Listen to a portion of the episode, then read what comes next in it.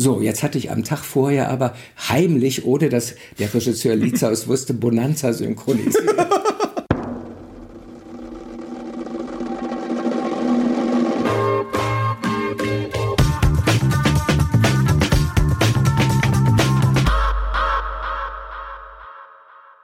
Und, und was, wie ging es dann weiter? Naja, also dann, äh, dann kam die, der Ärger mit dem Regi Theaterregisseur, nicht? weil die sagten, dem Intendanten, weil sie sagten, du bist hier engagiert, du hast äh, Theater zu spielen und zu proben und kannst da nicht in irgendein Synchronstudio äh, äh, gehen. Nicht? Es ging sogar so weit, dass der Hans Lietzau, einer der berühmtesten Regisseure, der Theaterregisseure der damaligen Zeit, der mich sehr, sehr gerne mochte, der sagte, aber Lutz, bitte nicht synchronisieren. Dieses, äh, dieser Ton da, dieser Synchronton, das hasse ich. Ich verbiete dir zu synchronisieren. Und genau dasselbe hat mir der Herr Kerzel auch erzählt. Auch? Er erzählte, dass er, irgendwann kam ein, ein äh, äh, Regisseur zu ihm und er sagt, haben Sie schon wieder rumsynchronisiert? Ja. Was ist los mit Ihnen? Ja. Das war so das Verpönteste, was es gab, ne? Die hatten recht. Die hatten zum Teil recht. Äh, wir haben Indianer, hieß das Stück von Kopit in, in, am Schauspielhaus gespielt und ich war ein junger äh, Indianer, der vorne an die Rampe ging. Äh, vorher wurde ich erschossen, Peng, von vielen, ja. vielen Leuten. Eduard Marx, Helmut Griem, alle standen dabei. Und ähm, dann äh, musste ich, so wollte es die Rolle, musste nach vorne gehen und sagen, mein Name ist Kado. Ja. Ich finde das eine Schweinerei, was die hier mit den, mit den Indianern alle machen. Ne? Ja. Und die Probe fing an, die, die, die, die Leute um mich rum nahmen Stellung, der Schuss fiel, ich äh, bin hingefallen, nicht, musste dann aber aufstehen und die anderen erstarrten alle zu einer, äh, zu einer äh, Figur, während ich wieder aufstand als Toter und dann zum Publikum sprach und sagte, mein Name ist Kado und das ist eine Schweinerei, was die hier mit den Indianern machen. So war der, äh, ja.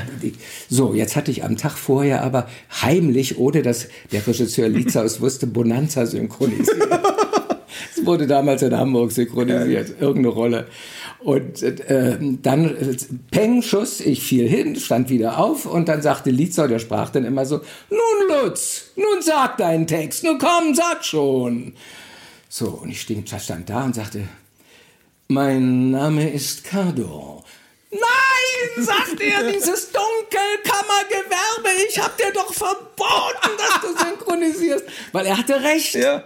Ich hatte noch diesen blöden, äh, blö blödsinnigen, idiotischen Ton vom Cowboy-Ton.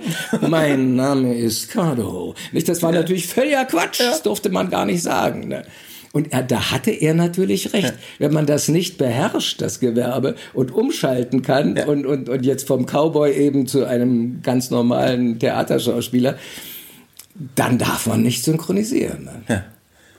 Schlecht, schlecht synchronisieren. Schlecht synchronisieren. Schlecht synchronisieren, ja. Und hat sich, hat sich das irgendwann geändert? Also war es irgendwann so, dass, dass man anfing, dass es äh, geachteter wurde? Das Synchron? Ja. Äh, ja, Gustav Gründgens, den viele leider gar nicht mehr kennen, einer der ganz oh, großen oh, Theaterleute. Ja der hat sich im Studio Hamburg sogar beim Leiter des Studio Hamburgs bedankt, dass seine Schauspieler damals ab und zu synchronisieren Nein. durften. Und da fragte der auch, der Rüdiger Prohl, der, der, der Chef vom, vom Studio Hamburg, Herr, Herr Gründgens, wieso bedanken Sie sich? Sagte, ja, meine Schauspieler, wenn sie synchronisiert haben, sprechen viel natürlicher. also der fand das nun wieder gut. Hast, hast du auch mal unter Gründgens gespielt? Leider nicht mein großer Schwarm. Also ich knie vor seiner Lebensleistung äh, nieder, aber ich habe ihn leider nie getroffen. Nein, leider nicht. Unser heutiger Podcast-Partner sind wir selber. Wir suchen nämlich neue Kollegen. Und wenn du Account Manager bist, Programmierer, Projektmanager und am besten vielleicht Erfahrung im Bereich FMCG, Werbeagenturen, Filmproduktion oder Radio hast, dann freuen wir uns auf deine Bewerbung. Gehe auf alexjacobi.ai slash jobs und schau dir unsere offenen Stellen an. Wir würden uns freuen, von dir zu hören.